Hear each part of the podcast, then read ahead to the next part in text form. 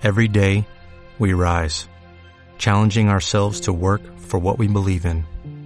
At U.S. Border Patrol, protecting our borders is more than a job, it's a calling. Agents answer the call, working together to keep our country and communities safe. If you are ready for a new mission, join U.S. Border Patrol and go beyond. Learn more at cbp.gov/careers. Es hora de encontrarte a ti mismo. Hora de volver a sentir, porque buscamos un mundo justo para hombres y mujeres. Aquí inicia tu programa Tincuna Radio. Conoce tu mente desde la psicología. Hola, hola. Buenos días con todos. Bienvenidos a Tincuna Radio. Hoy tenemos un programa especial. Ustedes saben que Tincuna significa encontrarse y hoy estamos muy bien acompañados. Contamos con la presencia de Sibel Martínez del grupo Rescate Escolar y además dos invitados importantes que en su momento se los voy a presentar. Hoy hablaremos sobre la violencia en las aulas, el acoso escolar, un tema muy importante para todos nosotros que pasamos la mitad de nuestro día justamente en este ambiente. Espero disfruten el programa. Bienvenidos.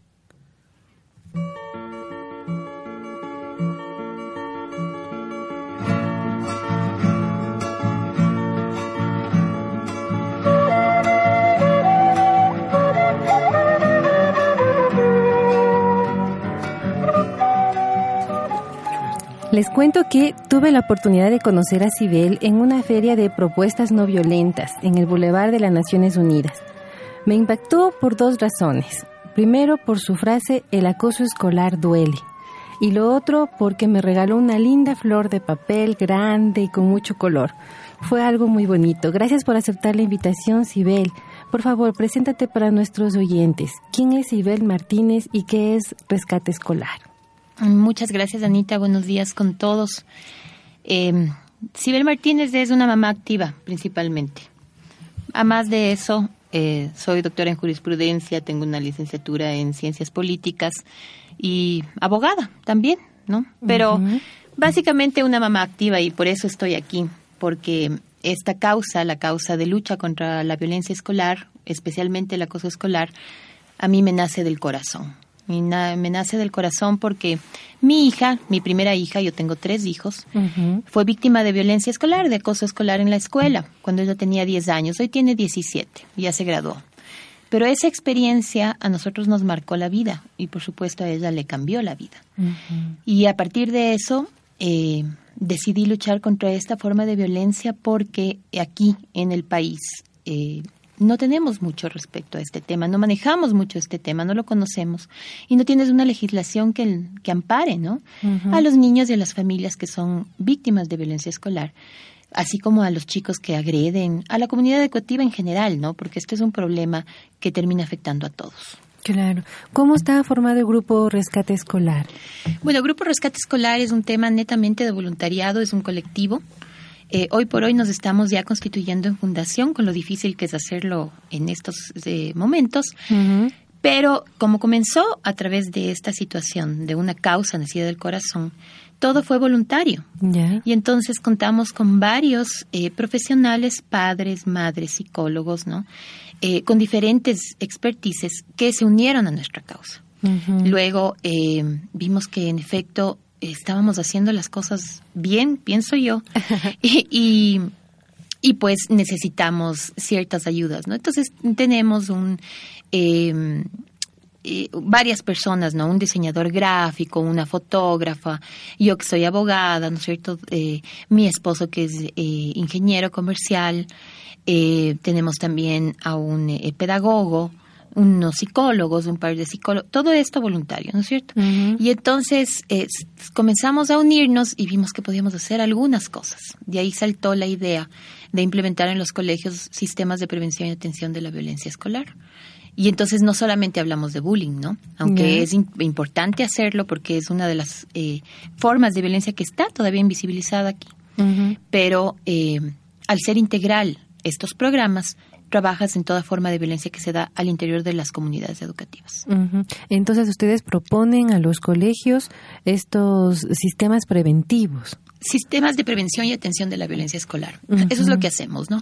No tienes una obligatoriedad dentro de la legislación ecuatoriana para poder eh, hacer algo frente a este tema. Todo lo que hace el colegio, la comunidad educativa va a ser algo eh, que, que, es una mezcla de responsabilidad, ¿no es cierto?, con conocimiento si, saben algo, lo harán mejor que, que, otra situación. Muchos de los, eh, de los colegios se van a conformar con unas charlas, pero una charla no te mejora el problema, no cambia la cultura escolar en materia de violencia.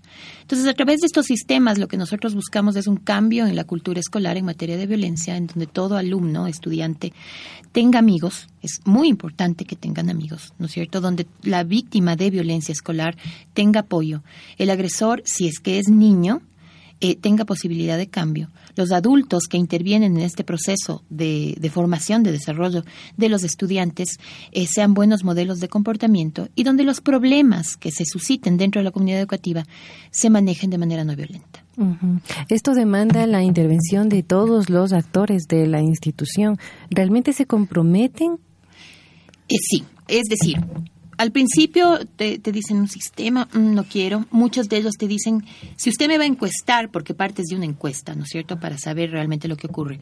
No me interesa que esos datos los sepa los padres de familia, por ejemplo, ¿no? Pero la encuesta es global. Entonces nosotros trabajamos con padres de familia, con eh, eh, los docentes, con los alumnos, con hasta el conserje, ¿no es cierto? Todos tienen que trabajar. Es que todos están involucrados. Por supuesto.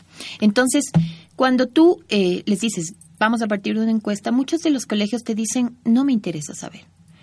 Por varias cosas, ¿no? Porque yo estoy bien, bien posicionado en el medio, si es un colegio privado, no sé, exacto, se me va la imagen, no lo quiero saber, pero es necesario. Entonces, es, es todo un trabajo, ¿no? De convencer primero a esa autoridad.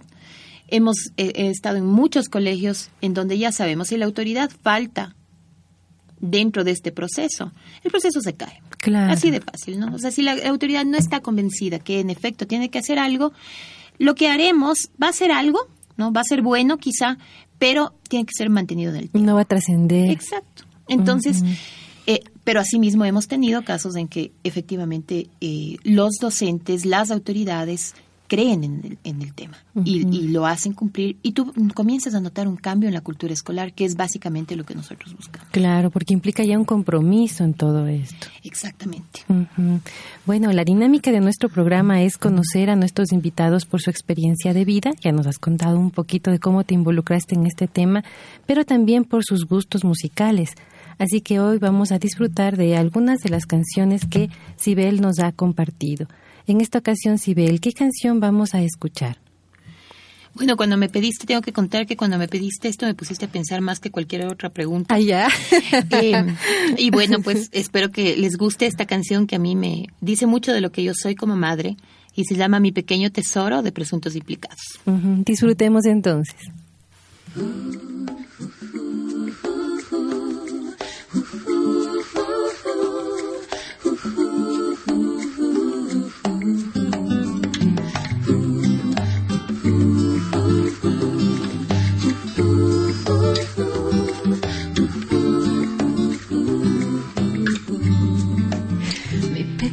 Tesoro se haya escondido entre el valle y el monte que hay en mi ombligo.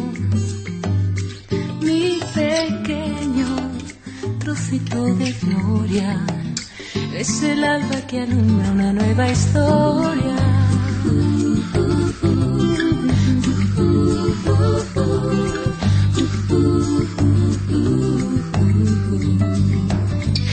Pequeño tesoro quiere ver cosas y por él me despliego como una rosa. Mi pequeño trocito de vida es un ángel que viene a mí de puntillas. Ay, ay, Y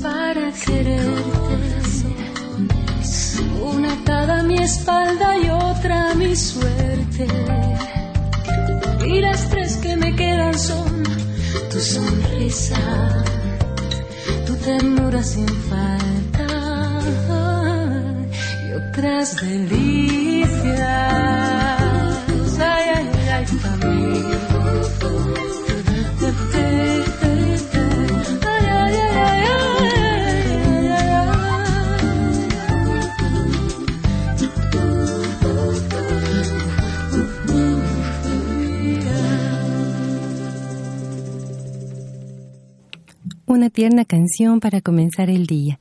¿Qué significado tiene para ti esta canción, Sibel?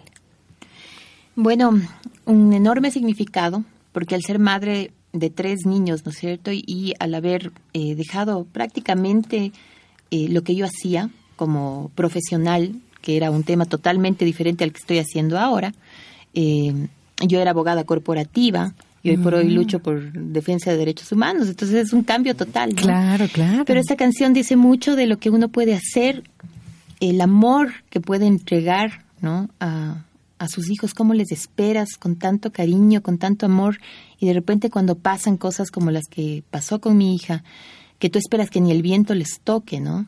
Y resulta que tienes que, que reinventarte, incluso cuestionarte, ¿no? Para poder ayudar, ayudarle a ella y luego ver que tienes la posibilidad de ayudar a más niños, un poco resume lo que uno es como madre. Eso significa para mí esta canción. Claro. Vivir el dolor de los hijos es, es algo muy fuerte, ¿no? Moviliza mucho. Sí, te, te, te rasga el corazón, definitivamente, ¿no? Por eso yo digo, las causas del corazón, como es esta para mí, no se las abandona, ¿no? Hay muchas, muchas veces en que yo me cuestiono y digo, oye, estaría haciendo un montón de plata en otras cosas. y de repente veo y estoy por dejarla, eh, ¿no? Digo, tengo que tomar también o retomar mi, mi otra parte y de repente hay una llamada de alguien, de una mamá, un guagua que me escribe y digo, no. No, no, no, esto ya no, ya no puedo, ya no da, ya no hay marcha atrás de este asunto. Hay que ya, seguir. ya es un compromiso, ¿no es cierto? Y justamente de eso es lo que queremos hablar aquí en Tincuna.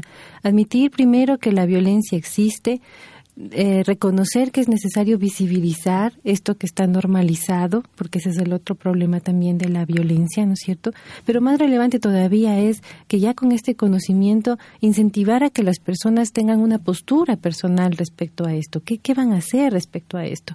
Desde tu experiencia, Sibel, ¿cómo se vive la violencia en las aulas? Es algo que está normalizado, ¿no? Eh, habíamos hablado algún momento contigo, lo conversamos respecto al hostigamiento académico, ¿no? Ujú, ujú. Hay muchos profesores que utilizan el hostigamiento académico a la hora de manejar su aula.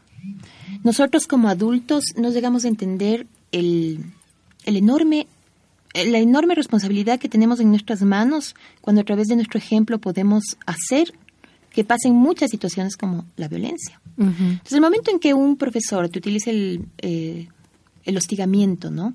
Como una forma válida de manejar su clase, eh, está enseñándoles a los alumnos que efectivamente es eh, válido, valga la redundancia, utilizar el poder, ¿no? Como una forma de conseguir lo que ellos quieren. Y entonces dan puerta a esta eh, forma de violencia que es la, el, el bullying, ¿no? Porque ellos abren la puerta, se burlaron de un eh, alumno, ¿no? Lo molestan todo el... Y además es muy sutil, ¿no? Porque es que, lo, el, por ejemplo, toman eh, todo el tiempo eh, una lección y tú dices, bueno, es parte de, de ser profesor, De lo que se ¿no es debe hacer. Pero si lo analizamos más pro- a profundidad y si es que ese chico, niña, niño y adolescente es el único que le toma la lección, ¿no? Y esto causa incomodidad y un montón de cosas, hay ciertas formas sutiles de manejar estas, estos hostigamientos. Entonces, eh, en efecto, pasa esta situación, el profesor abre la puerta, se va y los otros alumnos, ah, estudiantes, se creen con derecho a hacer lo mismo. Y entonces entramos en un círculo. ¿no? Entonces, ¿cómo se vive esta violencia? De varias formas. Entre ellas, este hostigamiento académico, cuando el, el adulto llega a comprender que su ejemplo hace la diferencia, incluso entre la ley y el orden dentro de una comunidad educativa, eh, la intimidación entre pares baja. Es decir, es como todo, ¿no es cierto? El ejemplo. Yo no le puedo decir a mi hijo, no fumes o no tomes, y yo entro a mi casa dándome contra las paredes, ¿no es cierto? No puedo hacer eso. Entonces, si yo quiero que los chicos eh, acojan mis órdenes, yo tengo que inspirarles con el ejemplo. Entonces, eso es algo que nosotros trabajamos dentro de las comunidades educativas. Eh, con capacitaciones, con talleres, para que los profesores, que son modelos de cambio, puedan, en efecto, hacer lo que deben hacer, que no es precisamente utilizar hostigamiento o medidas de hostigamiento para manejar su clase. dicho, eh, dicho esto, sí hay que aclarar que hasta el mejor profesor en algún momento las utiliza, ¿no? Como una forma válida de manejarse. Em, entonces, ¿cómo se vive? Se vive de, algunas formas, ¿no? El hostigamiento es una de las formas, el acoso sexual es otra, pero en el acoso sexual tenemos norma. Tenemos, ¿no es cierto? Ya hay algo que defienda un poco. Y por otro lado, el Ministerio de Educación, cuando hay una, un, acto eh, de este estilo de acoso sexual, se les disparan todas las alarmas y hacen de alguna forma algo al respecto. No así en el, en el bullying, por ejemplo. Entonces, otra forma en que se vive esa violencia es el, bullying, el acoso entre pares, ¿no? Que además es muy pernicioso, porque se da en un momento de la vida en que los chicos tienen que formar parte de, ¿no? Eh, tienen que sentirse que forman parte de, de, integrados en... un lugar para poder luego individualizarse, ¿no? Y porque además es una edad en que tú no sabes cómo defenderte de este tipo de cosas. Tú vas a la escuela y ahí hay una, eh, siempre decimos, ¿no es cierto? Eh, de repente tú no te casas o no te juntas a una pareja para que te maltrate, para que te pegue, ¿no? Cuando pasan este tipo de cosas tú te quedas como no sabes qué hacer. Tú no vas a la escuela a que te peguen, a que te maltraten, a que te hagan daño. Tú vas a la escuela a hacer amigos. Entonces, cuando pasan este tipo de cosas, que no es una pelea entre niños, que también hay que desmitificar este tema, ¿no es cierto? Tú no sabes qué hacer, te encuentras totalmente desarmado, vulnerable. Y es ahí cuando bajas los brazos, no sabes cómo defenderte y pasan un montón de situaciones mucho más graves de las que podemos ver. ¿no? Ahora que dices esto de que no es una pelea entre niños, suele pasar también que se sobredimensiona esto de la pelea entre niños y se descuida realmente las situaciones de bullying. ¿Cómo el profesor puede darse cuenta de esto? Pero hay varias formas. La una es, primero, yo te, te decía, ¿no? Hace un momento, no toda pelea, no todo dolor de cabeza es jaqueca. Y así como no todo dolor de cabeza que no toda pelea es bullying.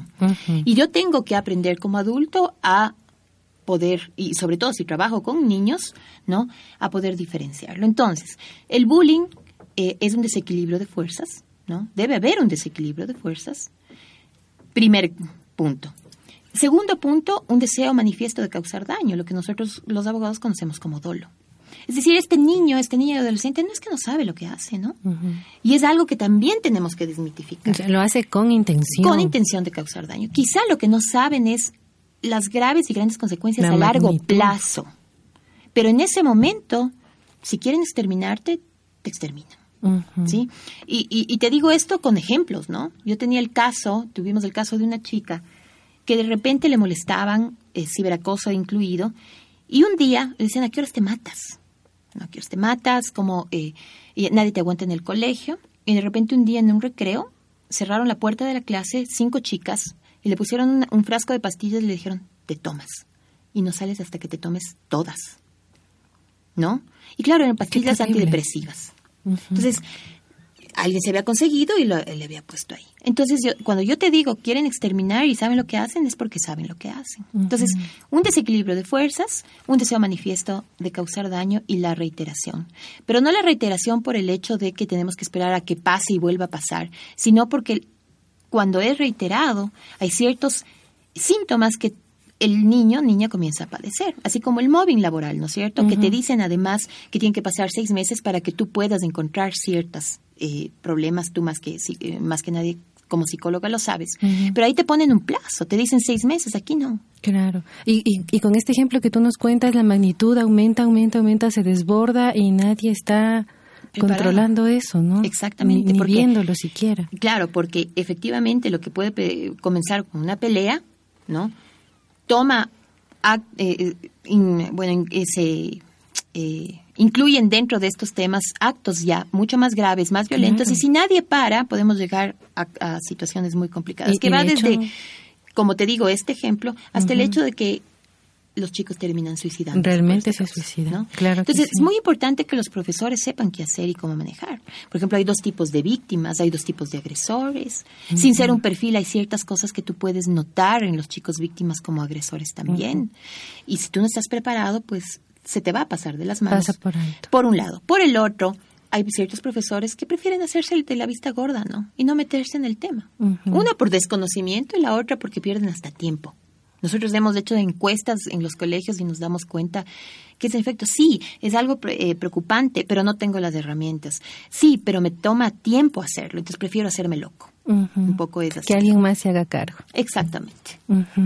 Para entender un poco más de este tema, Sibel, eh, vamos a compartir otra canción que tú nos sugeriste. Es la canción Tras los libros de Kiko y Shara. Escuchemos con atención esta canción, por favor.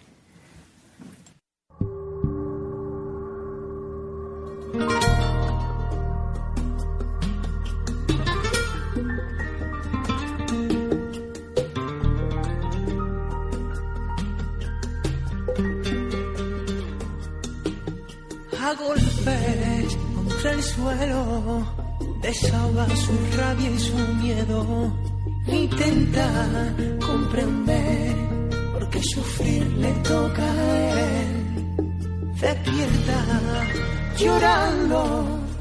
En medio de su noche oscura y en su soledad se encuentra sentado al borde del abismo y el dolor lo empuja sin piedad. Se esconde tras los libros y ni en la escuela lo vean. Notitas de amenaza que le llegan a su mesa. La paciencia se la agota y no sabe bien qué hacer. Si contar lo que le pasa o guardárselo para él. Y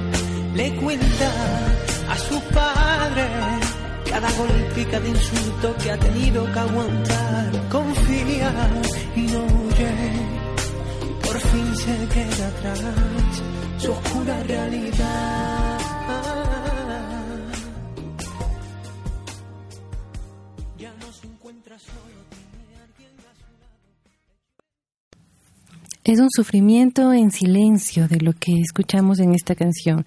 Llorar en silencio, sufrir en silencio. ¿Cómo hablan ustedes con los chicos? ¿Cómo les explican esta necesidad de, de romper el silencio? Bueno, tratamos de llegar a ellos de varias formas, ¿no? Entre, eh, entre el poco tiempo que podemos tener muchas veces para trabajar con ellos, ¿no? Porque en los colegios no es que te dicen tome una semana, trabaje con ellos y todo. Entonces hemos sido muy proactivos también para ganar ese tiempo. Entonces trabajamos mucho con, con videos, con audios, con eh, la conciencia, ¿no? Entonces llega un momento en que romper el silencio es una frase bien trillada, ¿no? Rompe el silencio, habla. Y de repente este niño o niña no te habla porque para comenzar, cuando va a hablar, el padre les dice, a mí no me vengas con estas cosas, ¿no? La próxima vez te doy a ti, ¿no? Porque es un poco el concepto, Ya ¿no? Vienes aquí, te defiendes y si no te doy a ti. Y, y entonces es como difícil.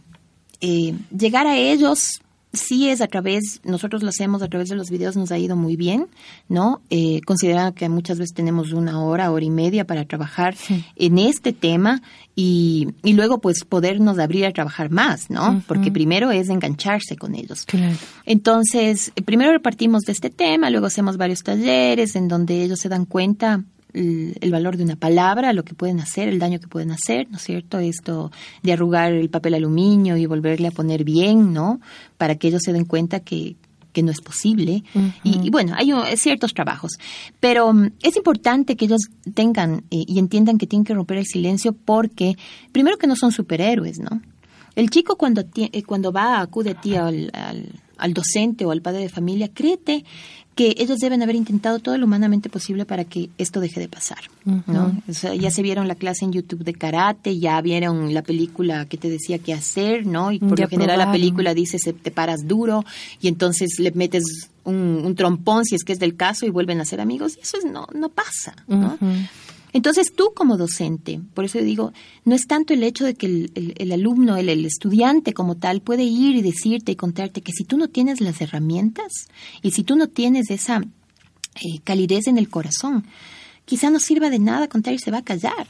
Y, y exactamente igual con, con el padre, ¿no es cierto? Entonces, más bien eh, lo que nosotros hacemos es trabajar con los adultos para sepan cómo, eh, para que sepan cómo actuar el momento en que alguien de, de los chicos, ¿no? Viene con este problema. Entonces, tú no puedes minimizar el problema. Hay muchos colegios, ¿no? Por lo general, eh, estos colegios que están manejados con, por mm, eh, militares y todo lo demás, que, que incluso ven el pedido de ayuda como una forma de debilidad, ¿no? Les tachan a los hombres de mariquitas por pedir ayuda o por ser muy sensibles. Por quejarse. por quejarse, cosas así. Entonces, es el docente, es el, el adulto, ¿no? Padre, madre, representante, el que debe saber cómo manejar. Estar atento. Hay muchas, muchas formas de darse cuenta, ¿no? El rendimiento, bajan el, eh, el rendimiento académico, por poner un ejemplo, ¿no? Se enferman previo al día de ir a clases, vómitos, náuseas, ¿no? Dolores articulares, si es que son mujeres, dolores fuertes en la menstruación. Hay ciertas cosas que te pueden dar, ciertas pautas que te pueden eh, hacer dar cuenta que algo está pasando. ¿No? No, no es una sola, pueden ser varias, y todo. pero nos pasa mucho en que los chicos pasan por esta situación, terminan cambiando los del co- de colegio, que es la peor opción, ¿no es cierto? Porque le estás diciendo que se lo merece. De alguna manera, esa es la conclusión que ellos sacan.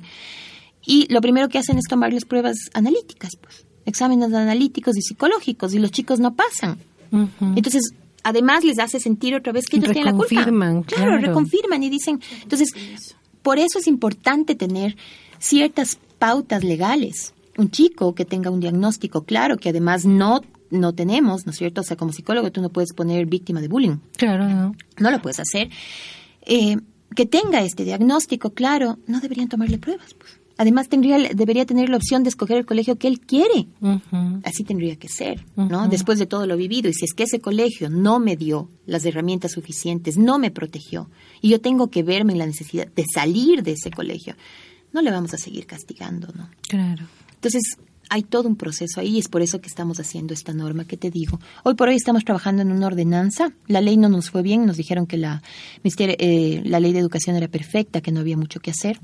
Entonces nos fuimos por la vía de la ordenanza. Como te digo, como es una causa de corazón, hasta que me cierren la última de las puertas yo estaré, ¿no? Seguir probando. Exacto. Entonces fuimos al municipio y parece que ahí nos están haci- dando cierta apertura y vamos a trabajar con el patronato para sacar una ordenanza frente a este tema. Qué bueno, qué bueno. Tener ya por lo menos algún marco legal que también soporte.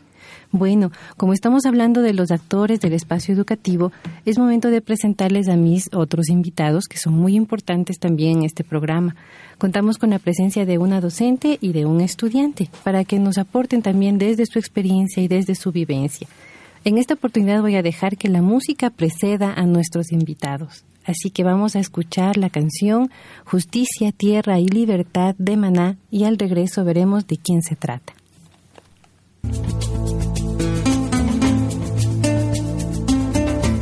Justicia, tierra y libertad. Justicia, tierra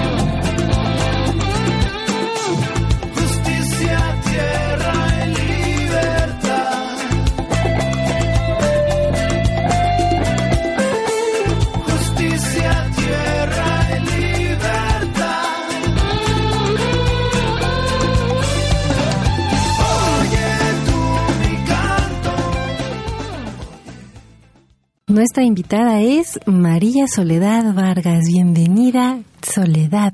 ¿Por qué esta canción y por qué tu interés de hablar de violencia? Bueno, muy buenos días a todos y felicitando la iniciativa porque definitivamente nosotros debemos mencionar y tocar estos temas que a todos nos atañen y especialmente a nuestros jóvenes. Y bueno, con respecto al tema, creo que el valor más fundamental de nuestra sociedad debe ser la justicia. En ese sentido de la equidad, en ese sentido de que las políticas sociales de los gobiernos deben estar programadas no solo hacia los sectores más necesitados, sino hacia todos los sectores de acuerdo a todas las necesidades que tenemos. Y sí creo que justicia, tierra y libertad es lo que necesitamos para ser mejores personas y mejores seres humanos. Aunque a veces la libertad nos da miedo también. bueno, el hablar de la libertad es bastante complejo, pero esperemos que la libertad la sepamos administrar adecuadamente y no caer en libertinaje. Exacto. Soledad, hemos conversado con Sibel ya respecto a lo del acoso escolar. Desde tu experiencia como docente en la universidad, ¿has vivido alguno de estos, de estos temas que hemos conversado hoy? Bueno, desde la perspectiva misma de la consulta, ¿no? En cuanto a las referencias que han habido, especialmente en el sentido de estos temas de bullying y qué está pasando con estos muchachos en el sentido mismo de trabajar desde la individualidad, su problemática familiar. Entonces, desde esta perspectiva sí hemos tenido que tratar estas circunstancias desde la consulta privada hacia referir y, convivir también con los problemas del contexto escolar. Y este contexto escolar que muchas veces hay muchachitos que tienen mucha inseguridad, ¿no es cierto? Muchachitos hasta cierto punto un poco débiles y que las relaciones de poder que se dan de ciertos estudiantes, de ciertos grupos que ejercen sobre ellos, especialmente, mira, con el problema que tenemos en las grandes mayorías de nuestra población, el consumo de drogas. ¿sí?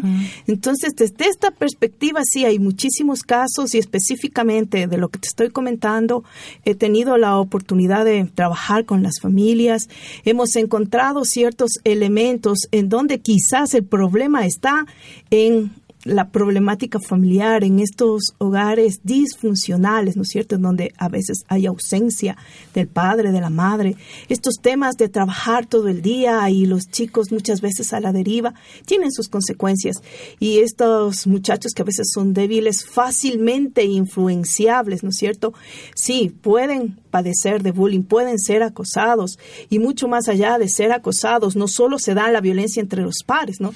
sino también de parte de los maestros en el sentido mismo de que quizás tener tratos preferenciales a ciertos estudiantes, estos tratos preferenciales que se van dando y se van notando en la clase, que muchas veces estos muchachos se sienten aludidos, se sienten identificados con ciertos quizás sobrenombres que, que sobre todo pueden darse entre sus pares y en este tema de poder, ¿no es cierto? El poder dado especialmente con las problemáticas del consumo de drogas. Hemos hablado sobre eh, la violencia que se da entre los estudiantes, también sobre la, la, violencia que se da desde el profesor hacia los alumnos. Ahora les pregunto, Sibel Soledad, ¿y entre profesores qué es lo que pasa allí? A ver, en el contexto estudiante, eh, profesor. Claro que también se da, como te comento, en el sentido mismo cuando no hay un trato igualitario, cuando el docente, especialmente en la escuela, no puede tachar a cierto grupo a los atrasados, a los quedados, ¿ya? Los que no presentan las tareas, especialmente cuando tenemos los casos de padres de familia despreocupados, ¿no? Cuando definitivamente no van a ver qué está pasando con su hijo en la escuela, en el colegio, faltan ni siquiera las reuniones de padres de familia van. Entonces siempre va a haber estas circunstancias y el poder también que puede tener el docente dentro del aula de clase, ¿no? Frente al molestoso, frente al inquieto, frente al que tiene mala conducta. Sibel, ¿este es un problema solamente de escuela, colegio o trasciende también a la universidad? Por supuesto, trasciende a la universidad. Perdón, bueno, eh, sí, trasciende a la universidad, en efecto. Eh, y lo que tú preguntabas en principio, ¿no? Eh, ¿Pasa también entre los eh, profesores? Por supuesto que sí. La diferencia quizá es que mm, son adultos. Y tú tienes por último la opción de hacer una denuncia, ¿no? O sea, si tanto te, te, te molesta o algo ha pasado o vas a recursos humanos, algo haces. Sin quitar, ¿no es cierto?, la importancia que tenemos de, si es que estamos trabajando en violencia, también vas a trabajar, por ejemplo, en mobbing laboral. Nosotros estamos haciendo un estudio en el Instituto Cordillera, ¿no?, eh, que tiene 7.000 alumnos, en donde estamos abriendo varios frentes, entre ellos lo que tú bien mencionas, ¿no es cierto?, cómo es la relación entre pares, eh, y es ya ha trascendido, ya no es una comunidad educativa colegio-escuela, ¿no es cierto?, sino Claro, va más claro. allá, este instituto, entre los docentes, sus relaciones pers- interpersonales, porque todo se decanta, es lo que tú bien Exacto, allá iba. Entonces, en efecto, eh, tú no puedes hablar, cuando hablas de comunidad educativa, no puedes hablar solamente de estudiantes y ver que ellos se lleven bien, porque es algo así como el IVA, digo yo, ¿no? O sea, comienza desde la autoridad y va decantando hasta, hasta el final. Entonces, Exacto, efectivamente hay que hacer un estudio también. Si tú quieres cambiar una cultura escolar, tienes que abrir todos los frentes posibles. Eso, eso, porque pensar en que por ser docentes y ser quienes damos el ejemplo, quienes estamos al frente de, de- de un aula de clase, de un grupo de alumnos, no nos hace inmunes a que en nuestras relaciones también con nuestros compañeros docentes también manejemos aspectos de violencia y igual que sigan normalizados esos aspectos. Solo para, para terminar y concordar contigo, decirte que cuando nosotros entramos a una comunidad educativa y evaluamos cómo se llevan los, los profesores, nos damos cuenta claramente el nivel de violencia que puede existir. Exacto. Es decir, si es que el director le trata mal al docente, ¿no es cierto? Y el docente seguramente va hacia el, el estudiante. O si es que es, son una comunidad tan cerrada, eh, los eh, docentes que no dejan que otro docente nuevo intervenga o entre o forme parte de, sabemos cómo se van a manejar los, los estudiantes. Claro. sí. Exacto, así todos estamos allí involucrados. En este momento vamos a escuchar un pedacito de eh, la otra canción que nos va a permitir conocer a nuestro último invitado, no por eso menos importante. Así que escuchemos un poquito de Donde habita el olvido de Joaquín Sabina.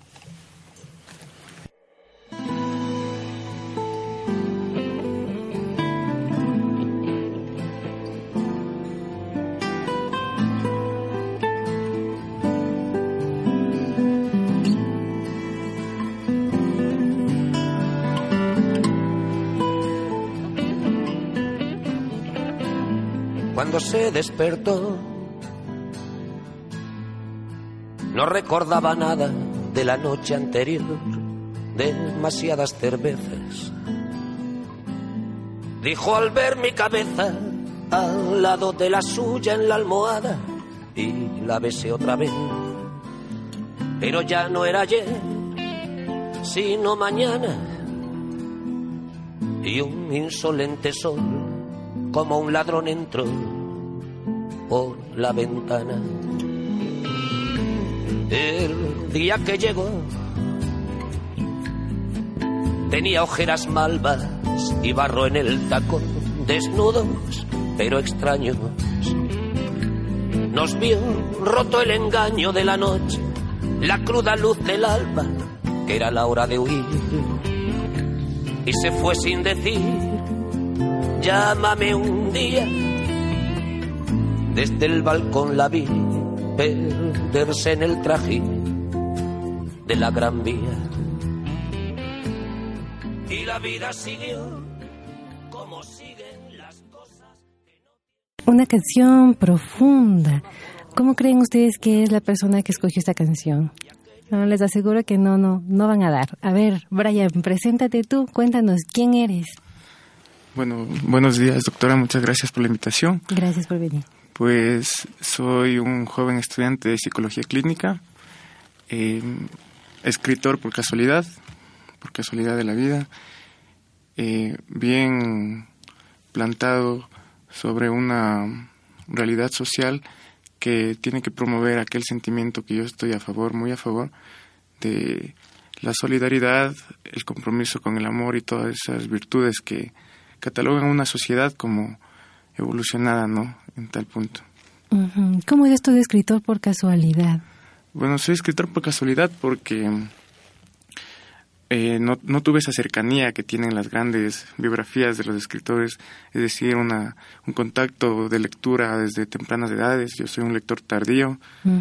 Eh, el primer libro que impactó en mi vida fue a los 17 años, entonces soy un lector, tengo 24, soy un lector bastante tardío, pero más por la casualidad de que al romperse una esfera de realidad en la que yo me desenvolvía, pues pude notar de que existían nuevas perspectivas de vida, nuevas realidades que necesitaban ser apreciadas de igual manera o interpretadas por una sociedad que tiene que acogerlas y una de las maneras en las que tú puedes transmitir algo es a través de la escritura. Esa experiencia fue pues cuando yo tuve la oportunidad de transcurrir por los pasillos del Hospital Eugenio Espejo en, el área de oncología, colaborando con la Fundación Jóvenes contra el Cáncer. Entonces, te abres a una realidad en la que no estás primeramente acostumbrada y estás como una cuestión de espectador y de buenas a primeras te enfrentas a esa realidad y la gente necesita pues conocer. Entonces el primer libro que yo hice fue por pura y explícitamente necesidad de que se comparte ese mensaje. por querer compartir. Bueno, ahí donde lo escuchan a Brian con su modestia acompañándolo, él es catador de Prepio Universidad Central por esta obra que nos comenta, así que es muy importante tu presencia aquí con nosotros. Quiero preguntarles ahora, Soledad y Brian, hemos hablado sobre la importancia del el poder las relaciones de poder dentro de estos aspectos de la violencia en el espacio académico. ¿Qué percepción tienen ustedes al respecto, Soledad? A ver, el poder que tiene el docente debe saberlo administrar. ¿Sí? en el sentido mismo de su vocación como docente y en el sentido mismo de acatar con las normativas académicas bajo las cuales los estudiantes deben desarrollarse que existe un poder obviamente está allí, ¿sí? Este poder también está implícito en las relaciones que se da en cada una de las vivencias del día a día con sus estudiantes. Pero este poder sí debe ser administrado adecuadamente por el docente, incluyendo y empezando por sus valores, sus perspectivas profesionales y también lo que él se ha planteado no dentro de la docencia, qué pretende con sus estudiantes. Pretende quizás hacerles perder el semestre a todos, pretende hacerles la vida de cuadritos o pretende que su cátedra sea trascendental, pretende que su cátedra lleve un mensaje y que ese estudiante haga una reflexión y estemos formando de la mejor manera, no solo teóricamente, sino la vida y la personalidad de este estudiante de psicología, desde mi perspectiva. Brian, como estudiante, el poder. Bueno, yo creo que el poder eh, tiene una construcción estereotipada, ¿no? Que viene siendo abarcada desde el punto de vista de dominación. Es decir, cuando se cambia ese modelo de dominación que viene conceptualizado en, en, en el poder, pues establecemos, como bien manifestado la doctora Soledad, una buena dirección de lo que se va a hacer con ese poder. Es decir, no tiene nada que ver que al tú tener una figura de autoridad puedas eh, ejercer de manera violenta o de manera dominante frente a otra persona. Más bien, puedes atribuirle a esa, a esa perspectiva de poder una virtud de direccionar y de contribuir para el desarrollo de la persona que tú estás liderando, que tú estás apoyando. Entonces, yo creo que el poder, al ser mal interpretado desde el punto de vista social, ¿no? De que nosotros en nuestra realidad ecuatoriana hemos visto que las figuras de autoridad en nuestro país han tenido una repercusión bastante fuerte, ¿no? Desde el mismo mensaje de, violencia que se discute a nivel del mensaje político. Entonces el poder tiene que ser bien direccionado por cualquier persona que, que lo tenga y que lo posea. Hay un principio, ¿no? De esto de que se enseña con el ejemplo. Entonces el docente enseñaría con el ejemplo. Mi pregunta va, ¿será eso suficiente? ¿No será necesario que el docente, además del ejemplo, del buen trato en su aula y etcétera, involucre a los alumnos en, acciones, en ponernos a participar, en ser activos respecto a esto? ¿Qué opinan? Por supuesto, la administración del poder y más allá de eso, la administración de las notas y, y del sistema de las normativas es esa, pero definitivamente, tanto el involucrado, el estudiante como el, el, docente en esta relación saben sus objetivos y saben sus metas. Y creo yo que acá en la central sí contamos con personas, con estudiantes que vienen motivados a aprender, a formarse, a hacer una carrera, a hacer una profesión y que definitivamente está allí la normativa, los trabajos, las pruebas, las evaluaciones, ¿no? las notas que de una u otra forma también tienen ese poder. Brian. Bueno, yo creo que explícitamente, como decía Sibel hace un momento, pues tiene que haber un compromiso totalmente individual, pero comprometido con, con la parte de fortalecer aquellos aspectos individuales de cada persona. Es decir, que direccionar todo ese tipo de autoridad hacia el buen desarrollo, como manifestaba antes, de la persona, en este caso el estudiante, pues deja de ir más allá de la parte teórica y se convierte ya en una parte práctica, que es una manera de combatir todo tipo de desigualdad, desequilibrio que se encuentre dentro del ámbito académico. En un compromiso de vida. En este momento nos estamos acercando ya al final del programa. Les voy a pedir un permiso, Sibel, Sol, porque Brian tiene una invitación especial que hacer a todos nuestros oyentes. Así que, Brian, cuéntanos. Claro, eh, con el compromiso claro de salir a dar un mensaje a la sociedad que sea opuesto a lo que ya tenemos establecido socialmente en el ámbito artístico, ¿no? Va de la mano, yo creo que el arte siempre va a ayudarnos a desarrollar capacidades individuales que nos fortalezcan de una manera social. Entonces, el día sábado nosotros contamos con un evento en, en Ibarra, donde el nombre del evento es La Palabra como Argumento, donde se establecerán relaciones artísticas tanto musicales como literarias, como eh, fotográficas, habrá exposición de pintura en el bar cultural que se llama Oveja Negra. Están todos muy invitados para que asistan y va a ser una velada literaria muy muy bonita. Es en Ibarra, ¿no? Sí, es en Ibarra. Bueno, un pretexto para viajar y para pasearnos. muy bien, ahora sí, por favor, sus palabras finales. Sibel, tu despedida. Bueno, agradeciéndote enormemente, Anita, eh, por esta invitación y qué gusto estar con estos panelistas tan, tan buenos y, y aprendiendo de ellos también, ¿no? Siempre uno tiene que aprender. Eh, decirles que es importante, es importante que dejemos de, trivializar ciertas formas de violencia, que las saquemos a la luz. Ustedes en la universidad tienen en sus manos la oportunidad enorme de hacer un cambio, un cambio en la cultura, ¿no? escolar eh, de esta comunidad educativa, pero sobre todo y universitaria pero comprometernos todos en, en, buscar ese cambio, porque lo que tú decías, Brian, es cierto, ¿no?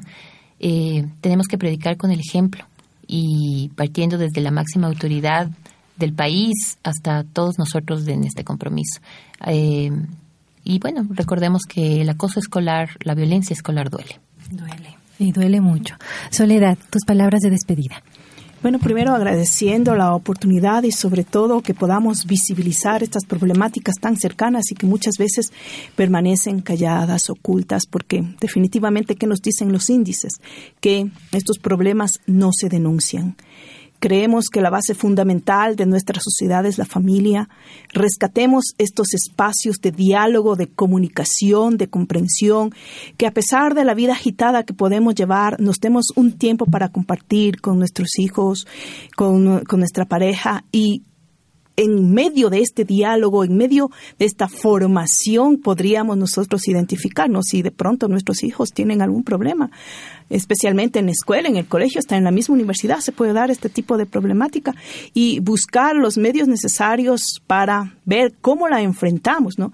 Primero acudir al centro educativo, ver qué está sucediendo, hablar primero con la docente, la autoridad y si no tenemos o si no nos prestan los oídos necesarios, pues acudir a otras instancias. Y quiero felicitar el trabajo de acá de Cibel, casi te digo Cibel, de Cibel en el sentido mismo de haberse empoderado de esta lucha, de esta lucha que muchos, muchos jóvenes, muchos adolescentes pueden estar implicados y que ya es hora de parar. Y no solo desde las políticas públicas, porque muchas veces esperamos que el Estado lo haga, ¿no es cierto? Que nos empoderemos. Y bien por tu causa, bien por tu fundación y a ti, Anita, y a ti, Brian, por compartir este espacio. Gracias. Gracias, Sol. Brian, tu despedida. Bueno, pues muchas gracias por, por haberme invitado compartir con tremendas panelistas. Eh, el mensaje sería que de parte de la sociedad tenemos que comprometernos con la causa de la violencia en general, ¿no? Ya que la manifestación de la violencia vendría a dibujar y a reflejar que todavía existe una falta en esa evolución de, humanidad que tanto se habla hoy por hoy.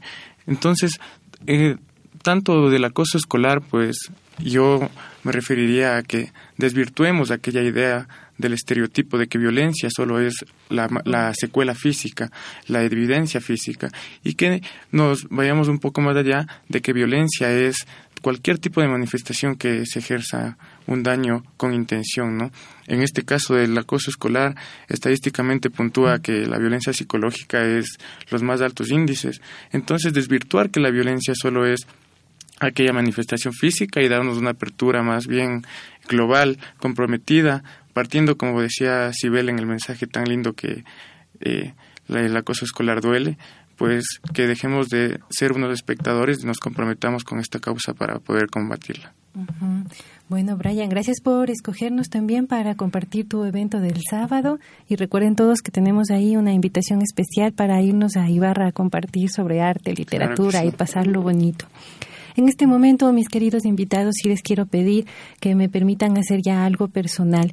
Según la coordinación y la proyección de la radio, eh, estaba programado este como mi último programa en la locución, así que sí quiero despedirme yo como se debe. Entonces, primero me voy a despedir con una canción. Quiero compartir con ustedes esta canción que me gusta mucho. Escuchemos, por favor.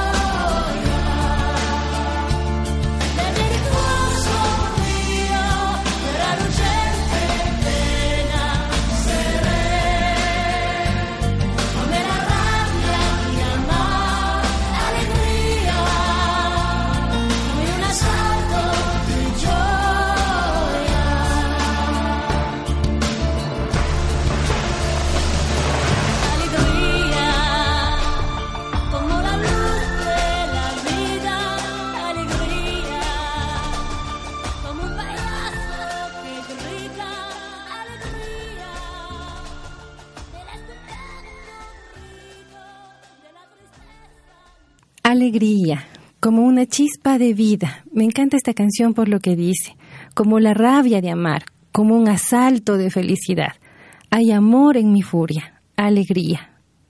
Me quiero despedir con esta canción porque explica mi visión de la vida. Yo creo, con fe, yo estoy convencida de que el amor es la única energía que puede cambiar el mundo. Pero el amor no son solo palabras, el amor no son solo sentidos, el amor debe convertirse en acción, para que ahí se pueda llamar amor. El amor debe convertirse en un asalto a la felicidad, como dice esta canción. Quiero agradecer a David que me acompañó en este momento en la página del Face de la radio, en este momento con las fotos, con las transmisiones, en este momento especial y diferente de mi vida. Quiero también agradecer a Daniel, que aunque ustedes no lo ven ni lo escuchan, pero él está todo el tiempo con nosotros garantizando que nuestros encuentros sean buenos, que los disfrutemos, que podamos compartir. Y quiero principalmente agradecer la oportunidad de jugar a la comunicadora social. Esto fue algo que cayó por casualidad, pero que lo he disfrutado mucho principalmente porque esto me ha permitido compartir la visión que tengo yo respecto a la violencia invadiendo nuestras vidas. Gracias por mi aprendizaje personal. Gracias a don Vicente, que me enseñó la fuerza de la tercera edad y de esos sueños niños que todavía están en su corazón. Gracias a ti, Camila, por la visión del amor en la diversidad que nos trajiste cuando viniste al programa. Gracias a Guillermo y a Carolina por su visión optimista respecto a vivir con paz personal, por alejarnos del chisme como una forma también de violencia. Gracias a los chicos de Signia Nova por tocarnos el corazón con su arte y por acompañarnos en el programa especial de Navidad. Gracias ahora a Soledad, a Sibel, a Brian, principalmente porque hemos reformulado la visión de que el amor es algo ideal, sino que ahora el amor está en nuestras manos y nos puede servir para vivir en paz y para reducir la violencia. Queridos amigos, la opción es la vida, la opción es la alegría, la herramienta es el amor, la violencia no es opción, nunca será opción. Levántate cada día con la firme convicción de que quieres y de que puedes vivir en paz. Primero vivir en paz contigo mismo. Perdónate todo lo que te tengas que perdonar y toma tu derecho a vivir en paz en tus manos, con todas tus fuerzas. Apropiate de eso, hazlo tuyo. Porque si esto es tuyo, entonces puedes compartirlo con los demás. Y si compartimos amor, y como dice Bob Marley, y si todos nos damos las manos, ¿quién toma las armas? Esto es Tincuna Radio, al encuentro con el otro, para aprender de sus experiencias, para vernos iguales o reflejos en la vida de alguien más. Y yo soy Anita León. Gracias por dejarme acompañarte en la mañana de los jueves durante siete programas, durante un mes y medio. Ha sido una hermosa experiencia.